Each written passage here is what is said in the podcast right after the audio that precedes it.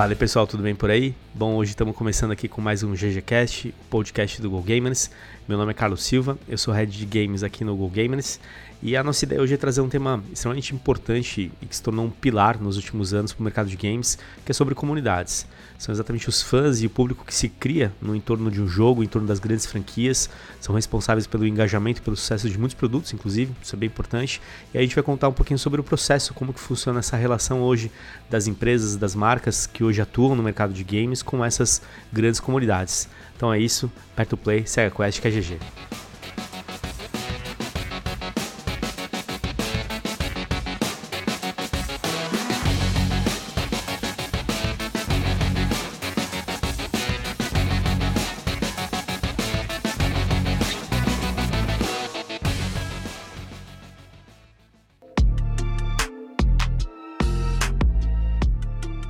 Bom, galera, nosso papo de hoje aqui é sobre comunidades é, e a nossa ideia é discutir um pouco a relação das comunidades hoje com as desenvolvedoras e publicadoras de jogos.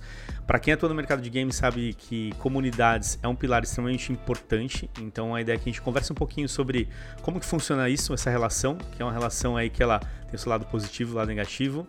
E eu não vou estar sozinho aqui, como sempre, vou estar com a galera aqui para a gente bater um papo. Maurão, se apresenta para nós aí, por favor. Opa, Mauro Berimbau aqui, professor, pesquisador, desenvolvedor de jogos para comunicação e educação e consultor Go Gamers. Meu Deus, olha aí, ó. Pega esse termo todo aí.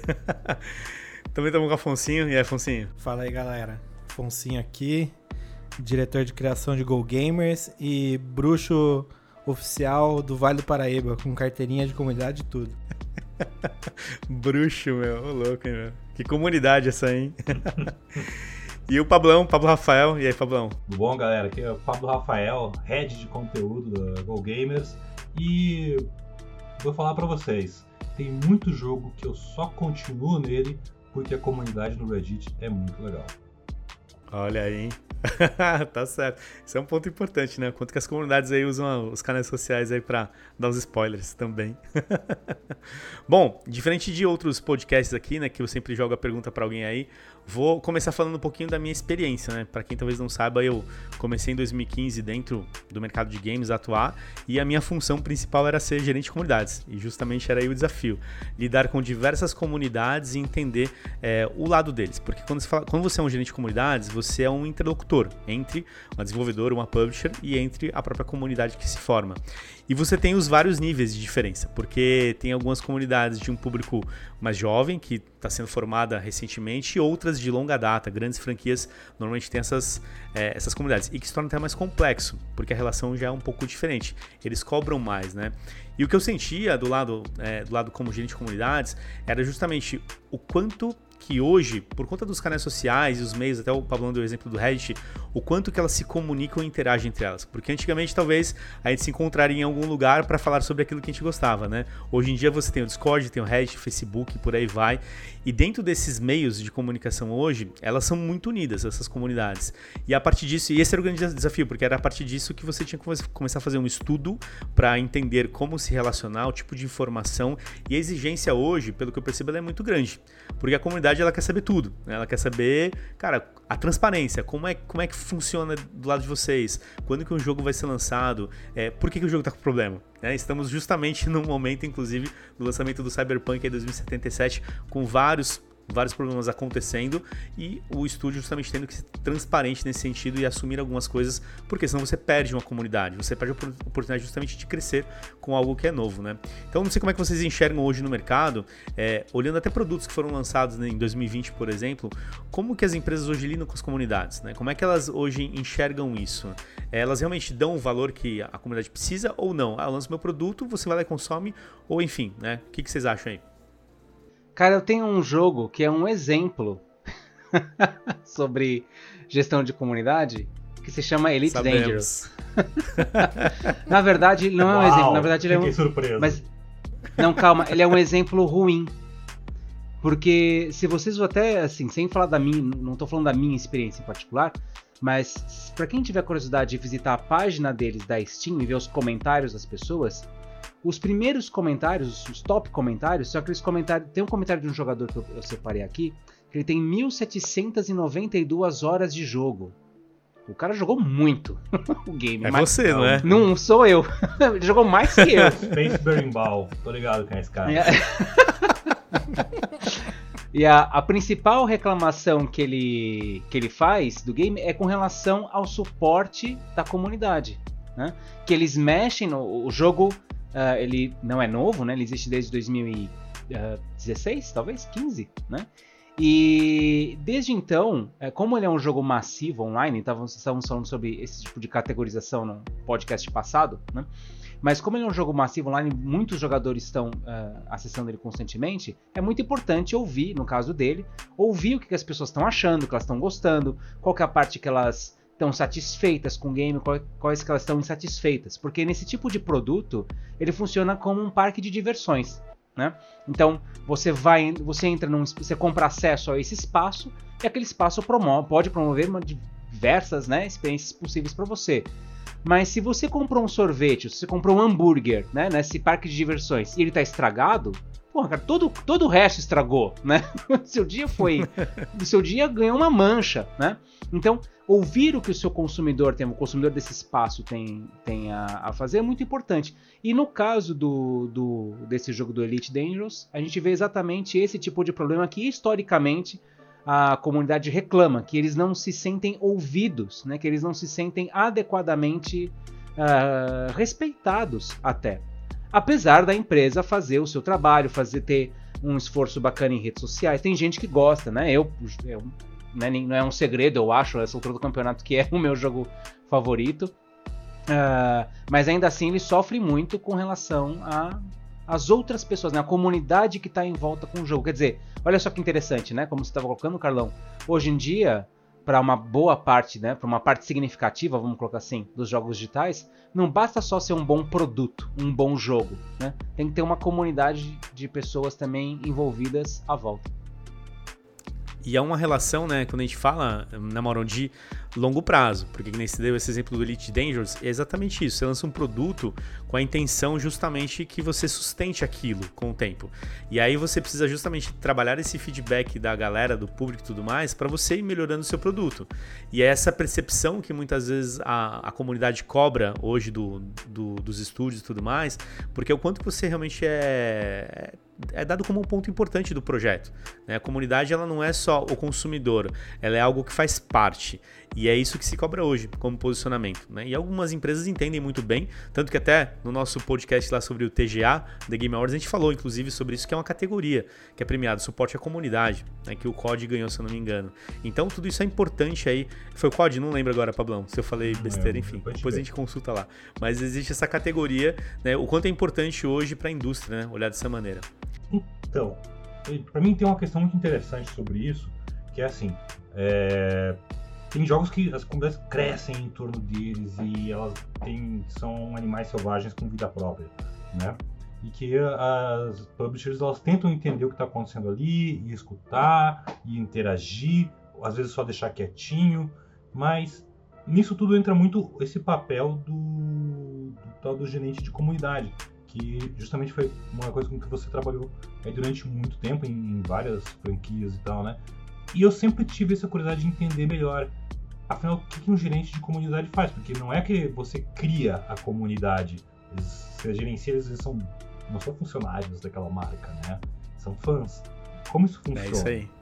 Boa. A primeira coisa, cara, que, que você parte para entender é um mapeamento aonde essas pessoas estão hoje. Então, a gente deu aqui alguns exemplos. Estão no Reddit, estão no Discord, estão no Facebook, estão no Twitter. Quando você entende onde eles estão, você faz parte daquilo também. Então, o gerente de comunidades, ele não é só meramente talvez um funcionário, ele é alguém que as pessoas sabem. Isso é bem importante, né, inclusive. As pessoas sabiam quem eu era, sabiam que eu representava algumas empresas. E tinha essa, essa porta, né, essa via de mão dupla aberta. Então, seja para algum problema, seja para alguma sugestão, algum projeto. Então, tudo isso é importante. Então, o trabalho do, do de comunidades, ele parte do princípio que ele precisa fazer parte da comunidade também.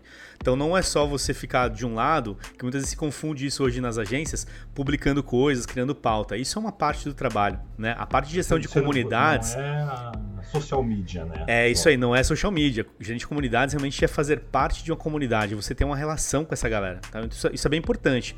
E hoje, se você vê alguns estúdios, algumas empresas, principalmente lá fora, que tem essa estrutura, tem os seus canais próprios, justamente para você poder trabalhar isso. Que é uma forma de realmente você valorizar. E quando você ouve, escuta, entende o problema, é muito mais fácil de você conseguir trazer isso para dentro. Né? Porque uma coisa é você ver é, a coisa escrita lá no Twitter, outra coisa é você realmente bater um papo e, e, e entender um pouco melhor sobre isso aí.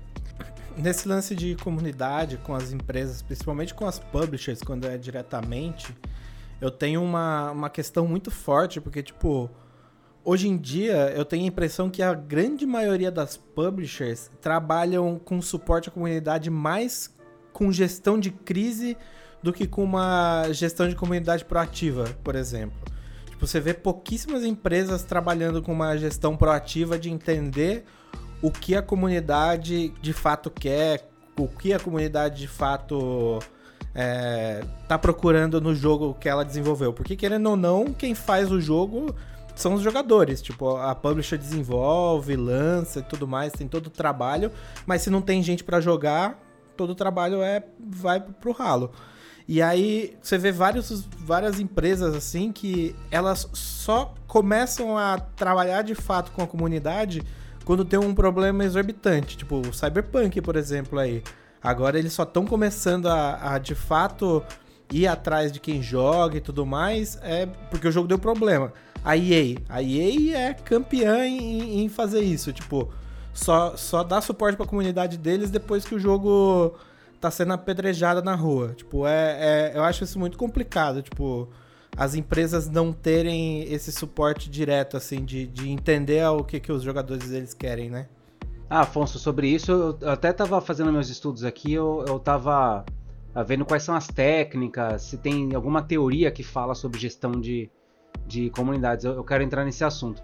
Mas tem uma coisa que o Carlão falou antes que eu estou muito curioso para perguntar para ele, que é o seguinte: é, a gente estava discutindo antes, né, de começar a gravar o, o, nosso podcast sobre as diferenças entre as comunidades. Isso eu acho que é muito curioso. Uh, talvez para o senso comum, quando a gente fala de comunidade de game, ah, é a galera que joga, é o pessoal. São as, a impressão que dá talvez é que sejam as mesmas pessoas, mais ou menos o mesmo perfil de pessoas, sabe? Então, você fala comunidade de jogadores, é aquele, é aquele balde lá, né? De galera, né?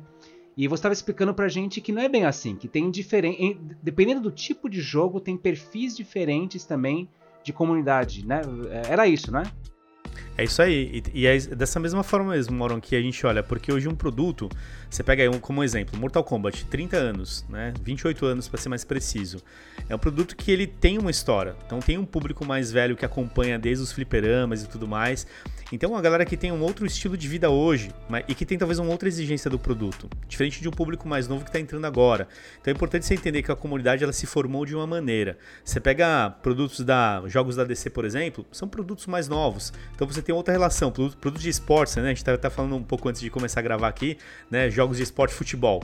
É uma outra comunidade. Né? Então, cada produto acaba tendo a sua faixa etária, a sua relação e muito do que é entregue num produto influencia nesse dia a dia dia. Então, se você entrega produtos bons, com certeza você vai ter uma relação diferente. Então, Mortal Kombat, por exemplo, Mortal Kombat ele pode ter seus problemas técnicos como um produto, ele tem mesmo, mas ele tem uma história de 28 anos, tem um trabalho de comunidades, então o público ele é, ele é, as pessoas escutam, né? Essa é parte bacana. Quando você vê a Milena sendo lançada agora no final no MK Ultimate, escutaram a comunidade, estava todo mundo pedindo a personagem. Então esse trabalho é importante, você entender realmente as necessidades do que eles querem.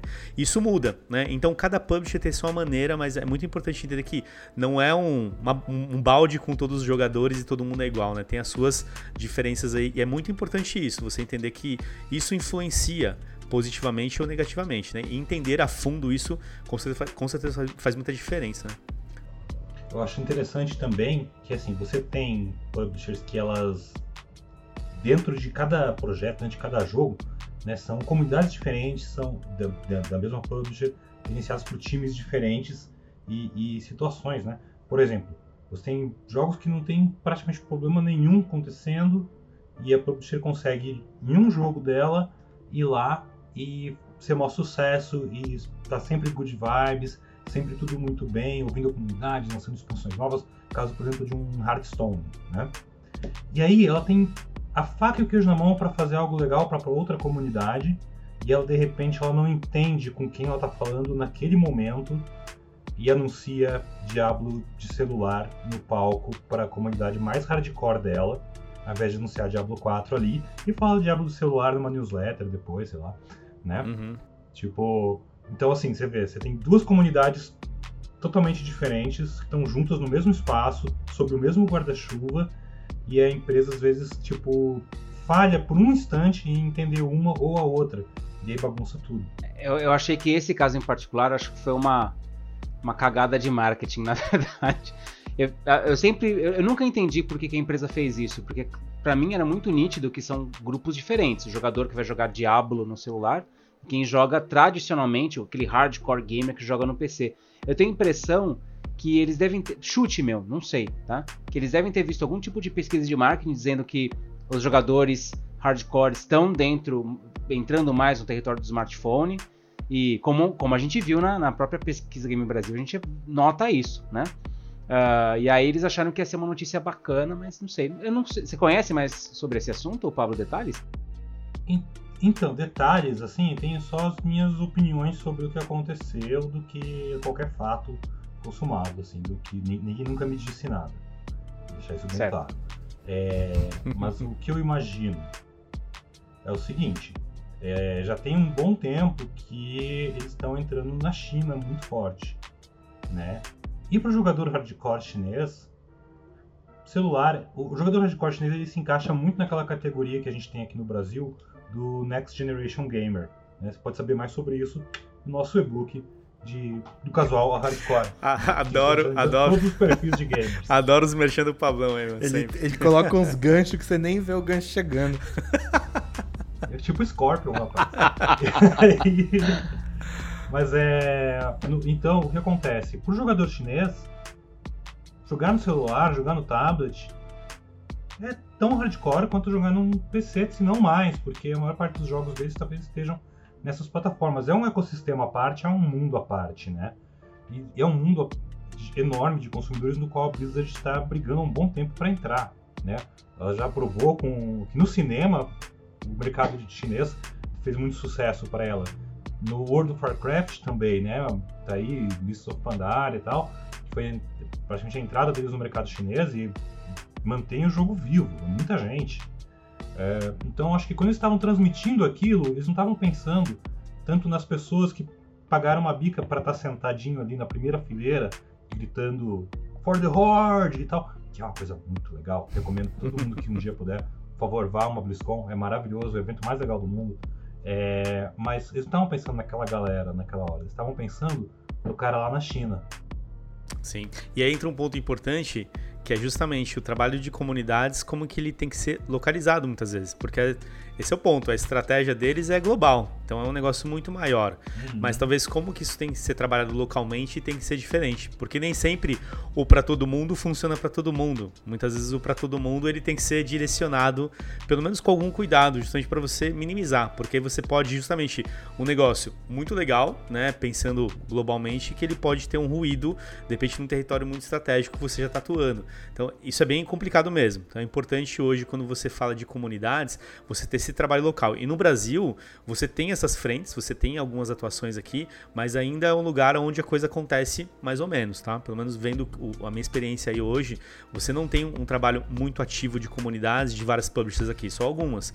Algumas, inclusive, que estavam aqui no Brasil e foram embora e hoje isso está lá fora. Então o país ele acaba sendo visto dentro de uma esfera global e tem milagre, né? Entra, entra nas prioridades e acaba não tendo realmente o, o calor do negócio, que, é que a gente fala. O, o calor da comunidade é diferente diferente. Você precisa entender isso. Isso ajuda muito, né? É, isso. O, pegando o gancho da Blizzard aí, é tudo bem que te, é, a Blizzard teve essa cagada, porque é aquilo.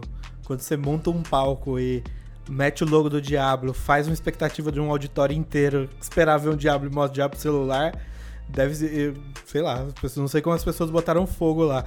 Mas uma coisa que eu acho muito foda, tipo, da Blizzard, isso para mim é um mérito fudido deles que o trabalho da Blizzard com comunidade é excepcional. É excepcional, porque você sustentar uma, uma publisher de game hoje lançando um jogo a cada cinco anos, mais ou menos, tipo, eles não têm lançamentos anuais de jogos. Tipo, eles têm os mesma carta de jogo sempre.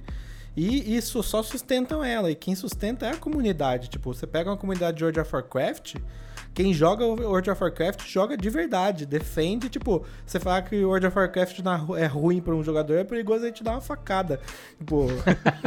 é, é... Ah, não, não, não, ninguém tá dizendo que jogadores de World of Warcraft estão facadas. Não, não é por isso. Talvez eles jogam uns Doritos. É, e nem que a gente tá falando que o World of Warcraft é ruim, porque eu não quero tomar uma facada na rua também, não. oh, eu joguei muito. Já joguei também. É uma, na verdade é uma dúvida. Isso aconteceu numa época que tava uma expectativa por Diablo 4, não era isso? Sim, foi a, foi a duas Sim. ou três, três BlizzCons atrás, se eu não me engano. É. No final daquele ano, Diablo 4 foi anunciado. É, é isso aí. Ó, e um ponto. Quer dizer, podiam ter mostrado aquele trailer, é. né? Tava bonito, né? Ó, e um ponto que a gente tem hoje, até quando a gente fala de comunidades, inclusive, a gente sabe que quando uma publisher, uma desenvolvedora, ela tá preparando um jogo, ela faz vários testes. Testes, inclusive, que são públicos e outros que não são públicos, né? Então, tem os alfas, testes beta, tem beta fechado, beta aberta, enfim, tem de tudo hoje. Isso é uma maneira, justamente, de tentar calibrar melhor o seu produto, né? Para que justamente a comunidade traga esses feedbacks, para que ele veja o produto em ação. É, e tem publishers que topam isso e fazem isso muito bem, tem outras que já têm um pouco de receio, né? O que vocês acham disso aí? Então, eu estava estudando uh, sobre isso, né? O que, que já existe de pronto do ponto de vista de marketing e, e dentro das comunidades mesmo de, de, game design, né? Eu, gosto muito do site do Gama Sutra. Quem puder, quem não conhece e puder acessar, é, são profissionais e pesquisadores, é quem atua na indústria de jogos americana, principalmente, mas não exclusivamente. É, discutindo sobre assunto e enfim, né? Então acho que é um território muito bacana para quem quer estudar coisas que muitas vezes não chegam nos livros, né? Porque ou é específico ou porque é uma técnica que não uh, ainda está muito nova, né? Ainda está em construção. Mas bom, dito isso, eu estava olhando lá o site do Gama Sutra e alguns outros livros e eu tinha separado quais são as técnicas, segundo esses caras, que são as técnicas básicas para um suposto game designer, uma empresa pequena de jogos, né, da indústria independente de, de, de games, sem falar da, dessas grandes produções, né? Então, como que esses caras podem, como que você, um pequeno game designer, pode começar a trabalhar com, com comunidade? Aí, Carlão, você aqui vai falar para mim se está certo ou não, tá? Opa, manda aí. A experiência prática. Então, eles falam de algumas estratégias antes do lançamento do game e algumas estratégias durante o lançamento do game, tá? Então, do antes, eles falam, primeira coisa, construa um espaço num Discord e participe de fóruns, né? Então, como uma forma de você. Discord, para quem não conhece, é uma plataforma de. Como é que posso chamar isso? É meio fórum, meio Skype, meio. Como é que eu defino? É um, é, ele é bem difícil. É igual as categorias dos jogos que a gente estava falando. é, mas na verdade é uma ferramenta de comunicação por voz e chat que foi muito adotada pelos é, jogadores. Inclusive, tem algumas, algumas ferramentas para você ajudar você a fazer stream do, dos seus jogos, enfim. Bom, de qualquer maneira, ele fala, cara, constrói seu espaço lá e começa a chamar as pessoas, já começa a agitar os espaços onde as pessoas estão espalhadas pela internet, né? E tenta já trazer para você. Associado isso, ponto 2, a uma estratégia de crowdfunding. Não um crowdfunding só para você ter o, o, o dinheiro, mas para você começar a mobilizar as pessoas em torno da sua ideia, do que você quer fazer, das suas. A gente até brincou no, no nosso. Uh, é, podcast passado sobre o, aquele jogo que fez exatamente isso, aquele FPS, RTS, MOBA, que era, a descrição do jogo era uma sopa de letrinhas, né? Mas a ideia era exatamente essa: fazer com que esse é, game, dentro da, da estratégia do, do, do, crowdfunding, pudesse mobilizar as pessoas para começar a investir e participar, ter interesse na proposta. Aí, fazer, ponto 3, faz um alfa, um pré-alfa, né? É, exclusivo só para a comunidade. Então, é, para quem não sabe, Alpha é um é uma versão jogável bem inicial do seu game, né? Quer dizer, é bem pobre ainda do jogo, mas já oferece alguma experiência, alguma sensação, né, do, de como é que vai ser o seu caminho para já mobilizar as pessoas. Ou, oh, poxa, o jogo tá saindo, é verdade, tá nascendo, né? E depois o beta também, pra, pedindo acesso por, uh, por e-mail das pessoas, né? Esse seria o quarto ponto um beta, que já é a segunda fase, o jogo já está bem mais perto do seu lançamento oficial, e você pede para o pessoal se registrar por e-mail, até para você já formar um banco de dados, quer dizer, são aquelas pessoas que estão te acompanhando, né? Que você estão desde o começo com você dificilmente vão te abandonar, porque elas te amam antes do jogo sair. Essa é a estratégia. É isso aí. Né? Isso é a, é a parte do antes. E do depois, é, eles falam.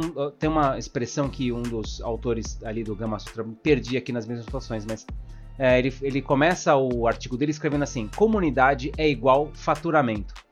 Então, se a sua comunidade é forte, é grande te, e gosta de você, você vai ganhar a chance de você monetizar melhor né, o seu game, né, é grande, né? E se a sua comunidade não curte, vai caindo. E aí eles falam de estratégias também aqui, você fazer a sua comunidade ser envolvida, é, muito feedback, como o Afonso colocou, muito feedback sobre conteúdo, né? O que, que as pessoas estão achando do que você está fazendo. É, promover disputas e desafios entre os jogadores, desde disputa bobinha, do tipo, qual que é o nome do tal personagem? Disputa de conhecimento via Facebook, né? Pequenos desafios, pequenas brincadeiras com o seu, com o seu público. Uh, dar merchandising como prêmio, merchandising em camiseta, boné, sabe, como prêmio para as pessoas, porque vai mostrar que elas estão lá presentes, elas se, vão se sentir lembradas. Participar de eventos em games, fazer, promover eventos dentro do seu jogo. Então, ó, pessoal, esse final, vamos fazer um, um, dia do Natal dentro do nosso game, sei lá, pronto, né? Então, já mobiliza a comunidade nisso. Uh, promover muito conteúdo gerado pelo usuário, que eu quero entrar nisso com mais detalhes depois, mas isso é igual a, por exemplo, vídeos, fotos, o, o, o, o, jogador postar isso, né? O jogador jogar o seu game e fazer um vídeo sobre o seu game, ou fotos, é, print screens, ou escrever um texto, ou fazer um cosplay do seu, do seu jogo, enfim, todo esse tipo de coisas que são feitas pelos, pela comunidade. E finalmente ele termina o artigo dele dizendo que uh, se você fizer isso direito, você não precisa nem investir em publicidade, você, porque a própria comunidade vira parte da propaganda do seu jogo que, que você acha, é Carlão? Aí. Faz sentido pra você? Puts, tá perfeito, cara, porque é exatamente isso, Maurão. Se a gente for olhar, inclusive, alguns últimos lançamentos aqui no Brasil, você tá como exemplo Mortal Kombat, que a gente trabalhou durante muitos anos aí nessa, é, nessa franquia. É, é tão importante a comunidade que os caras têm uma iniciativa própria que se chama MK Collective, que justamente valoriza o trabalho dessas comunidades hoje, que elas se expressam de diversas formas. Você deu exemplo aí. São cosplayers, são artistas, pessoas que desenham, pessoas que fazem é, bolos temáticos Cara, de, tem de tudo. Porque a comunidade bolo, cara. Tem bolo, bolo. do Sub-Zero, a Núbia, que é uma amigona nossa aí, que fazia uns bolos incríveis. Uau. E bolo saboroso com personagem. Então, assim, quando você entende que a sua comunidade, ela se expressa de diversas formas, não só pelo jogo, mas também de outras maneiras, se abraça tudo isso. Né? Então, a NetherRealm, pra mim, ela é uma das empresas que foi muito feliz porque ela é um produto que, que tem um produto que está aí no mercado há muitos anos, tem uma história longa, valoriza muito é, esse, esse, essa relação que tem de longa, longa data, e isso cria uma oportunidade incrível para outros fãs, para um novo público que não está hoje inserido, querer saber mais. Pô, se eu tenho um, um, produto que ele abraça desse jeito, então eu quero fazer parte também. Então isso é muito legal. Então acho que essas são estratégias marqueteiras, e quando a gente olha de sustentação e engajamento, que você falou aí e tudo mais, é exatamente isso, né? Porque a comunidade já quer fazer parte o tempo inteiro, desde realmente do antes do lançamento, quando ela pode opinar sobre um produto, porque ela já gosta, ela respeita e tudo mais, mas depois também, seja sugerindo coisas novas, enfim, que vai valorizar ainda mais o produto. Então, você tem um ganho no final das contas, né? Você usa uma inteligência de usuários mesmo que estão jogando aí para poder melhorar seu produto, né? É, esses pontos que você falou, Maurão, são tipo são principais, estão todos certos, estão todos certos. É, complementando a fala do Carlão, é, um ponto que. Uma experiência que eu passei com o Carlão há alguns, alguns anos foi é, tá na, dentro da BGS como um representante do, de um stand de uma publisher lá dentro. E querendo ou não, quando você está trabalhando num evento daquele porte, com stand de uma marca, com um produto grande, a gente trabalhou com stand quando o MK11 estava lá, tendo campeonato, fazendo Pro Competition, uma, uma campeonato mundial lá. É, você ter o contato com a comunidade direto, assim, é uma coisa de louco. O Carlão pode falar também. É, é, muito legal. Você vê que as pessoas realmente são muito engajadas com a marca e qualquer coisa vindo direto da marca para elas é tipo. É, é, é, fundamental, assim. É tipo, é quase um, um, um acontecimento. Tipo, é, as pessoas, você vê a, os adolescentes, adultos, tudo mais, chegando lá no stand. Tipo, quando ele, ele ganha um pôster do jogo de alguém que é representante do stand, você vê que ele recebe aquilo com tanto carinho, com tanta felicidade, que, tipo, é como se o jogo, a marca tivesse te premiando, te dando. É, te oficializando como um fã dela e te premiando com alguma coisa. Tipo, é, é muito louco ter essa sensação, ver isso ao vivo, sabe? Porque a gente vê muito número, vê, vê muito dado de público, jogador, mas ver o jogador de fato na sua frente lá, não um, mas milhares deles, é, é muito gratificante, né, Carlão? É muito legal. Antes do Pablão complementar aí, até dando um exemplo disso, na, foi em 2017, o Ed Boon ele veio pro Brasil, né? Pra, não tinha o lançamento do MK11, mas ele veio pro Brasil e tudo mais. E aí eu lembro que eu tava passando num dos corredores da BGS lá e eu vi uma galera, tinha umas cinco pessoas de cosplay de Mortal Kombat. Então tinha um Scorpion, um Sub-Zero, um Ajad e tudo mais. E aí eu, eu tava passando, eu não tava, né? Não tinha nenhum compromisso. Eu bati lá neles e falei, galera, beleza aí? Ô, vocês não querem ir lá tirar uma foto com o Ed Boon?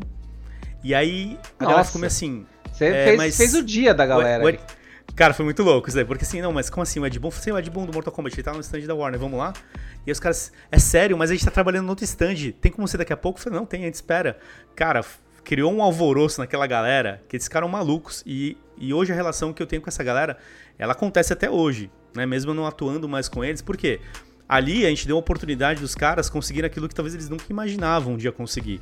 E eles foram lá, tiraram a foto com o Ed Boon, autógrafo e tudo mais. A foto que eles tiraram com o Ed Boon, o Ed Boon publicou no perfil deles. Então, assim, Nossa, assim, cara. o valor Não, que de... os caras, né. Carlão, depois desse incrível, dia, né? os caras falaram, ah, posso morrer porque missão da vida já tá cumprida. Não, cara, nada foi mais. muito legal. E, e você. E acho que esse é o papel do gente de comunidade. Você criar esses momentos. Você tá atento a esses momentos que muitas vezes eles escapam muito rápido. Né? Então a presença de um cara importante para eles aqui que desenvolveu o jogo e eles poderem ter uma foto, ter um momento, foi incrível. Né? Então ficou inesquecível para eles. Acho que isso, esse é o grande, grande papel. E por isso que a comunidade ela é importante, porque justamente a partir desse momento aqueles caras eles são embaixadores. Ele tem uma outra relação. Né? Ele vai defender, por mais que muitas vezes você pode escorregar no futuro, sei lá, o MK12 pode ter algum problema, cara, sei lá, é, acontecer alguma coisa, a galera vai ser tolerante, a galera vai dar uma colher de chá fazendo, pô, tá bacana, meu, é NetherRealm, cara, não é qualquer estúdio, entendeu? Então, isso é muito legal. Então, isso é importante como exemplo de comunidades, né? Eu acho muito legal essa perspectiva, Carlão, porque é uma coisa que a gente que trabalha na indústria, que seja.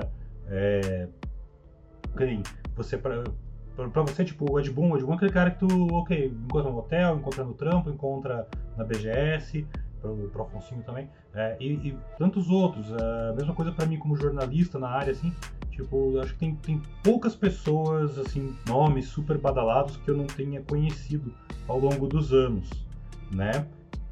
Seja numa entrevista, seja passar pelo cara num corredor, seja nos bastidores de algum stand de 1 E3 da vida, né? Você acaba criando uma certa. Fica meio vacinado, né? Você perde um pouco a coisa do, do super fã. Sim, é isso mesmo. Porque é, é, e até no jornalismo tem muita gente que acha que ah, o jornalista de videogame ele é um fãzinho ali e tal. Geralmente ele começa assim, né? Porque senão você ia ser jornalista de futebol, de alguma outra coisa, sei lá.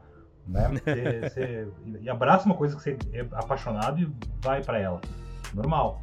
Mas você cria uma hora que você cria um. Ah, ok, ele é, uma, é um ser humano, é uma pessoa, tu vejo esses caras direto, todo ano estamos aqui e tal.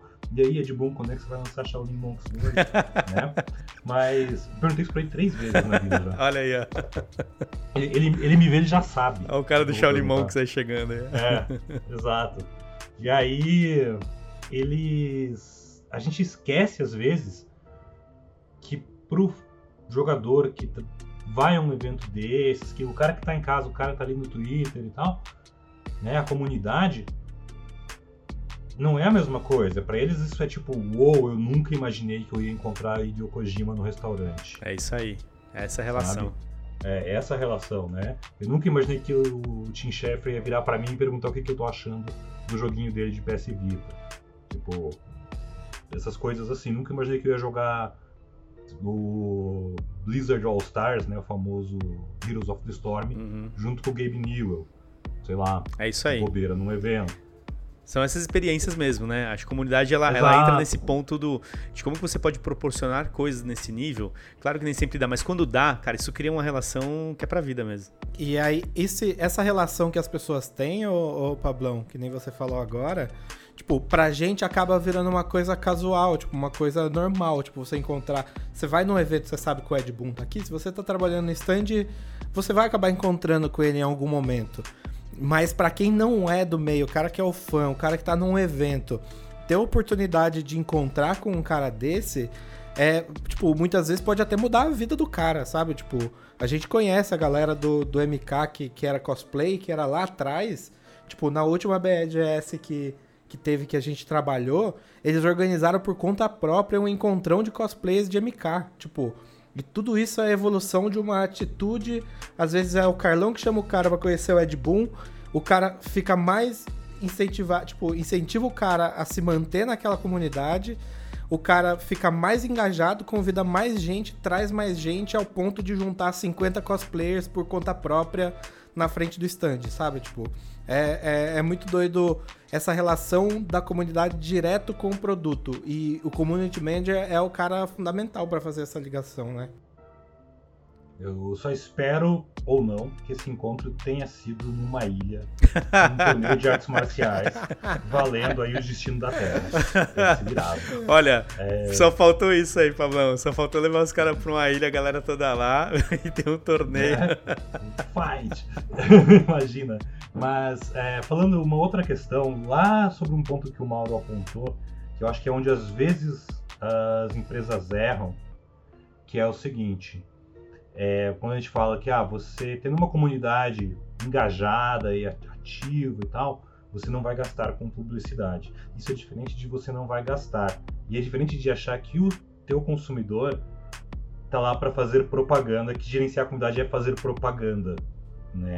São é, é um há um equilíbrio aí que às vezes publisher, alguns publishers erram e tal. Sim, sim, sim. Tipo, principalmente o pessoal menos experiente. Sim, é, tem, tem esse equilíbrio, porque no final das contas você tem a comunidade como um pilar, mas você vai ter os outros, é, as outras estratégias de marketing acoplada a tudo isso. Né? Então, Mortal Kombat 11 é um produto que ele precisou também ser contado. É, ele precisou ter, teve um trabalho de campanha, divulgação e tudo mais. Mas o público que já estava envolvido, esse público estava envolvido desde 1992, né?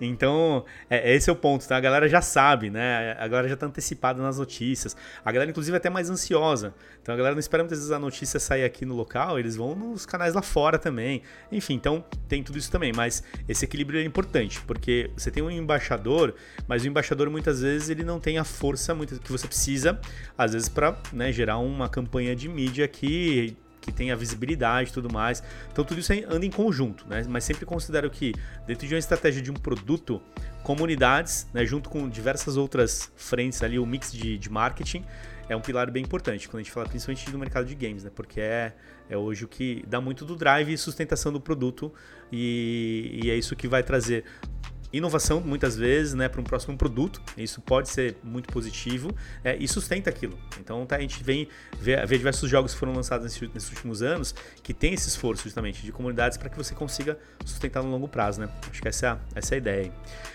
E entrando no outro tópico, galera, que acho que aí vocês podem complementar que é bacana, é hoje a gente sabe que a comunidade ela é mais exigente.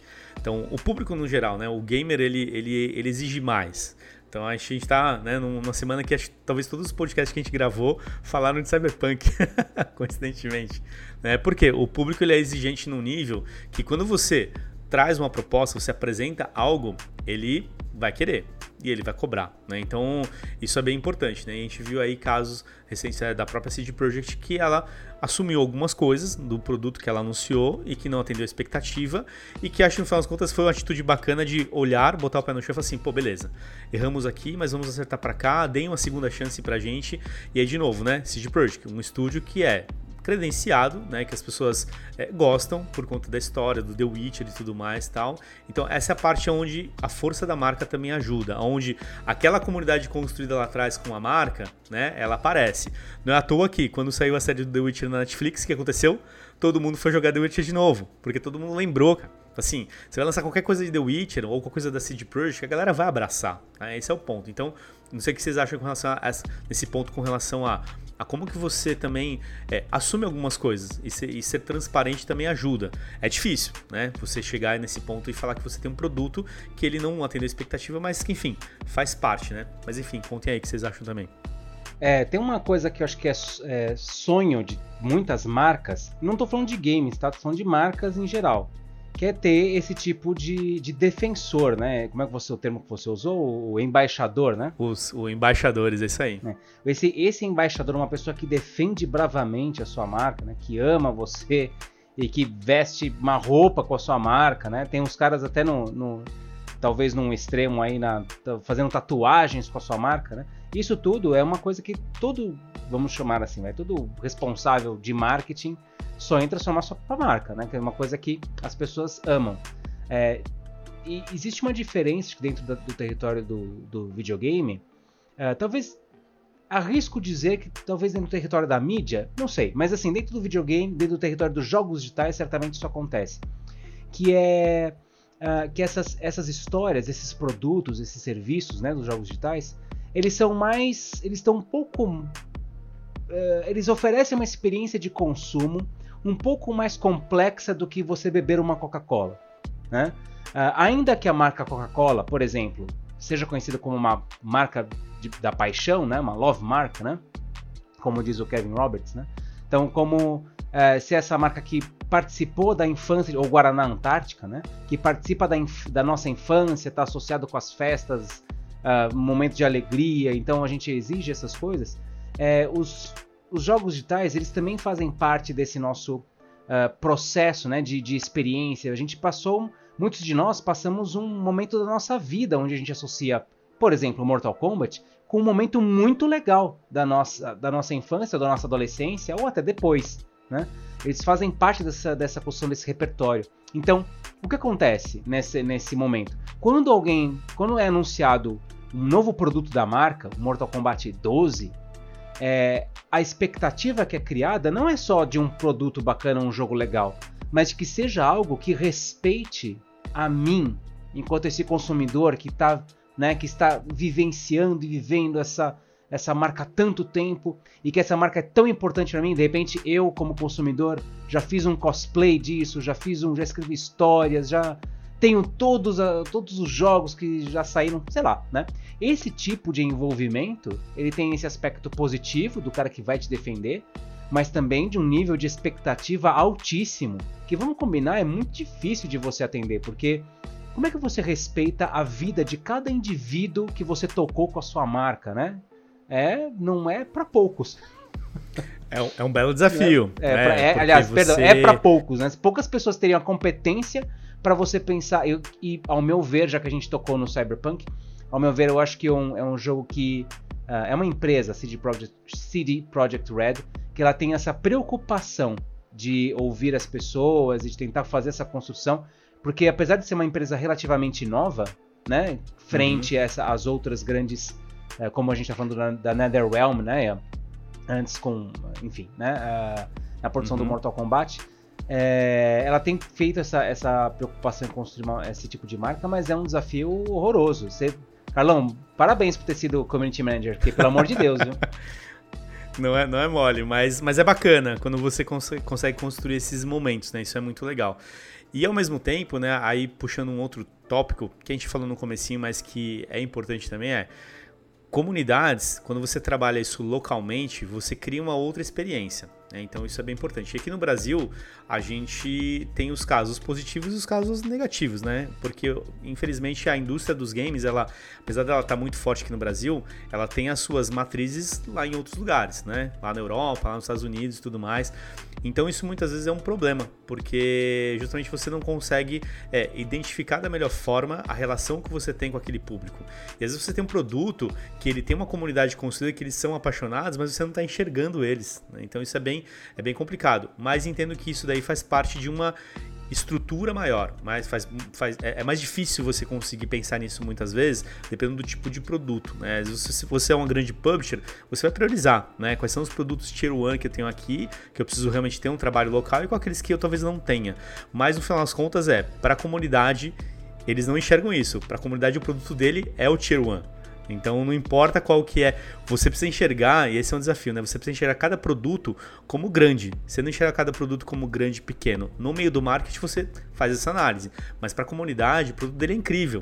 E se você der a atenção adequada, você com certeza tem um bom retorno aí. Muitas vezes maior do que grandes títulos, né? Isso é um, é um ponto bacana.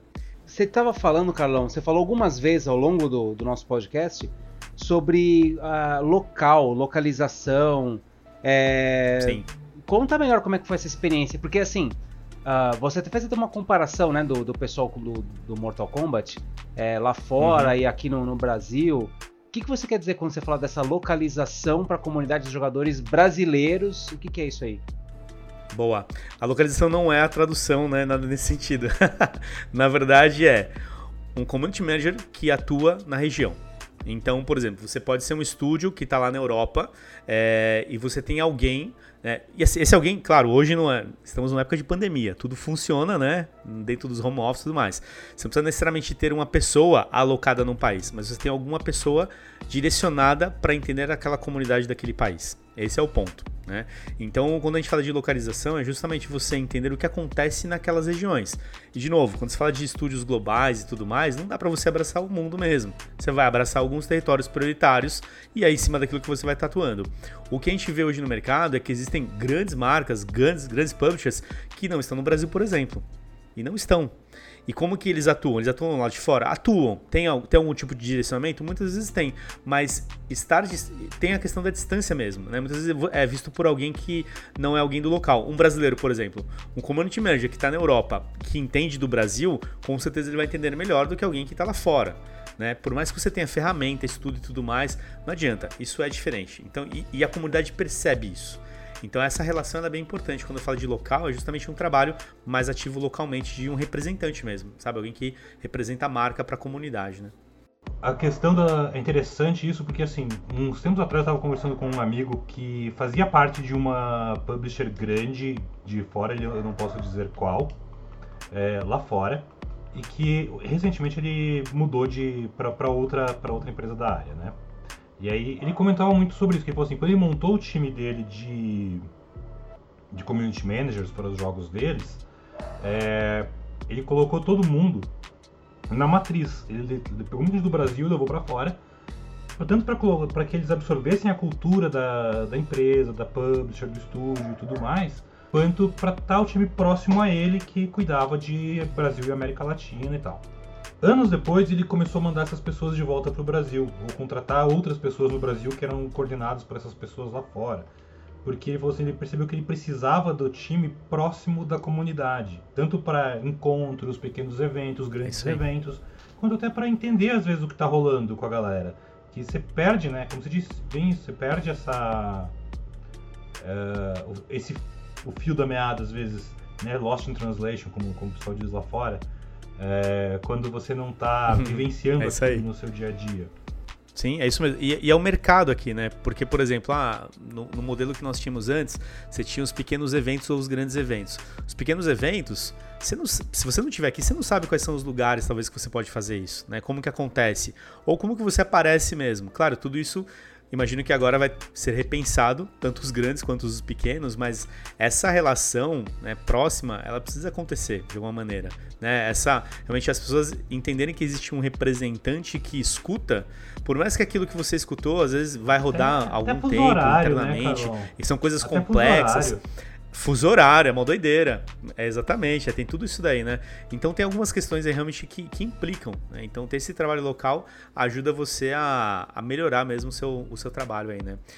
E aí, puxando para outro tópico aí, galera, isso também acontece numa outra frente quando a gente olha o mundo dos esportes. Nos esportes também não é diferente isso, porque quando você tem um time, você cria uma comunidade em torno dele. Quando você tem um atleta, você cria uma comunidade em torno dele. Quando você tem um produto, um campeonato e um jogo, você cria uma comunidade. Então esse, esse mesmo raciocínio do community manager que ele acontece para os jogos, para as publishers e tudo mais, ele também precisa acontecer por outro lado.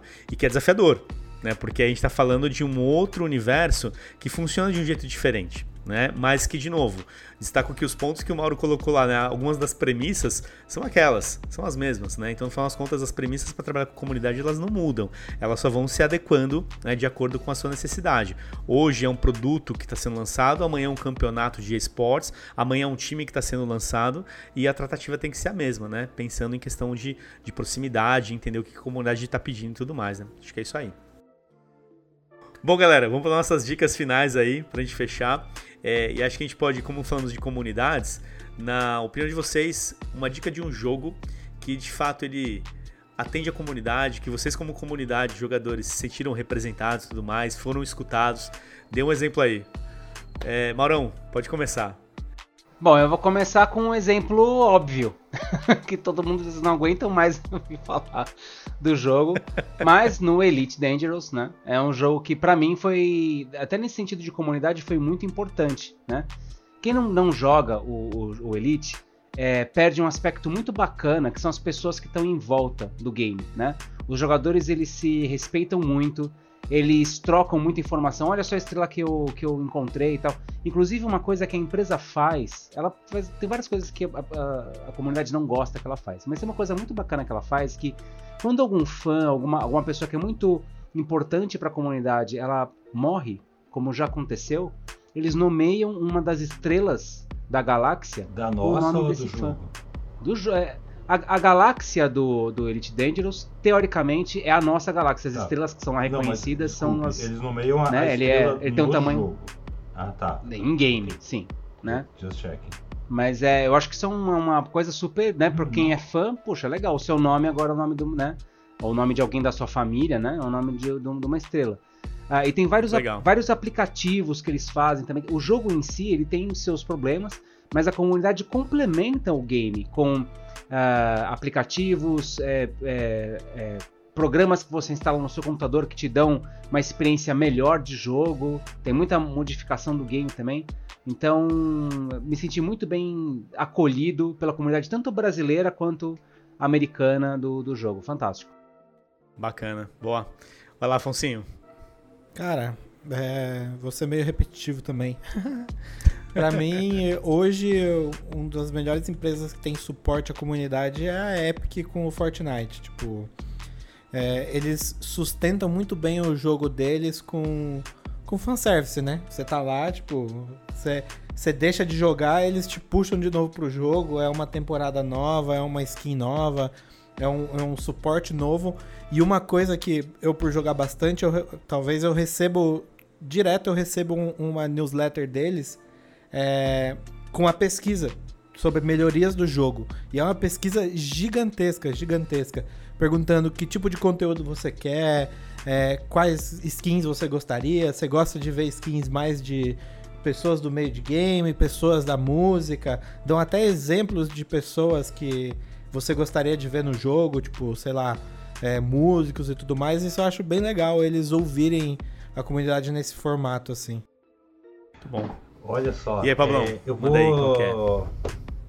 Pensei muito, assim, porque tem, tem alguns casos legais e tal, mas para não, não me repetir tudo, eu acho que uma, comuni... uma, uma empresa que tem feito, já fez no passado, está fazendo de novo um trabalho de comunidade que vale ser observado, né, e estudado, é essa The Project Red, né. Uh, eu sempre tive uma relação muito bacana, muito próxima com a CD, tipo, e que não quer dizer que eu isente eles dos erros, das falhas, dos problemas, mas é, a gente acaba admirando assim algumas coisas, né? E você pegar todo o ciclo do Cyberpunk até agora, né? A gente ainda vai longe, eu acho, a gente tem mais aí até o TGA de 2021 com este, com este jogo, mas esse ciclo inicial dele com todo desde o anúncio, que é 2013, até o, até o lançamento, com os adiamentos, com os vários momentos em que eles foram mostrar o jogo, todo a, o trabalho de, de, construção de comunidade que eles fizeram em, em diversas redes, né? Estamos uh, lá no R barra Cyberpunk The Game e tal, há, há anos acompanhando isso. Uh, faz com que, assim, nos bons e nos maus momentos, a gente, eu pelo menos fico muito do lado deles, porque assim, ó, eles reconhecem o jogo tem problema, a gente devia ter mostrado para vocês o jogo antes. A gente falou para vocês que a gente estava trabalhando para fazer o jogo e tal. E né, adiou e adiou, vocês queriam jogar, queriam jogar. Então agora tá aí o jogo. É, e sempre de uma forma muito transparente com, com o público, né? E, e, sincera e bacana. E de uma forma entregando o que as pessoas realmente querem e sabendo dialogar né? Nunca sendo arrogante com, com o usuário, que é um erro que, que acontece às vezes quando você tem uma, uma marca muito forte. É... E eu acredito que por isso, assim, eu recomendo muito assim, o quê? Tipo, joga Cyberpunk, se possível no PC, se não nos consoles, agora, ou quando sair a versão Next Gen e tal, whatever. Mas acompanhe o que está rolando na relacionamento entre a marca CD Projekt Red e a comunidade do jogo e a internet, porque é uma bela aula disso tudo que a gente discutiu hoje e sabe só como é que vai ser nos próximos meses. Bom, e, e, a minha dica aí, é uma dica que não sei se todos vocês concordam, mas, mas é boa, que é do Destiny, é da Bung.